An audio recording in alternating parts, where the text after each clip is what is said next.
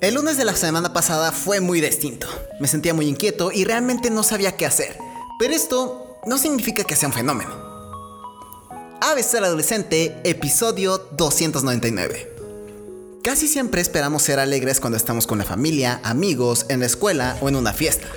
Tenemos que tener un buen rato, tenemos que divertirnos y no nos tenemos que sentir mal o tristes. Es justo ahí lo importante de la palabra tenemos que. El estar obligados a sentirnos de alguna forma provoca que tengamos malas decisiones, tal vez salir a algún lugar peligroso, el drogarse o tomar alcohol en exceso. No tenemos que sentirnos de alguna forma, sino que es vivir cada una de las emociones que tenemos en el momento.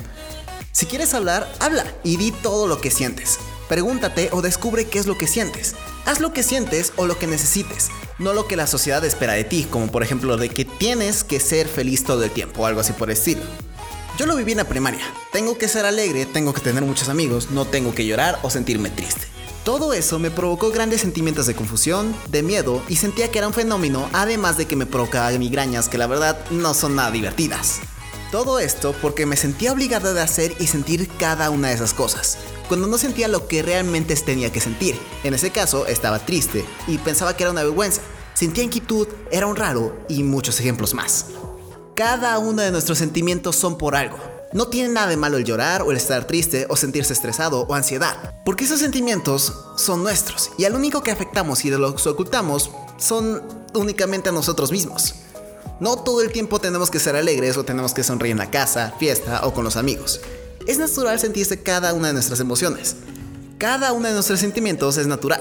El tener miedo, sentirse triste o tal vez inquieto o también desconocer nuestras emociones. Somos humanos y esto nos da la gran oportunidad de sentir.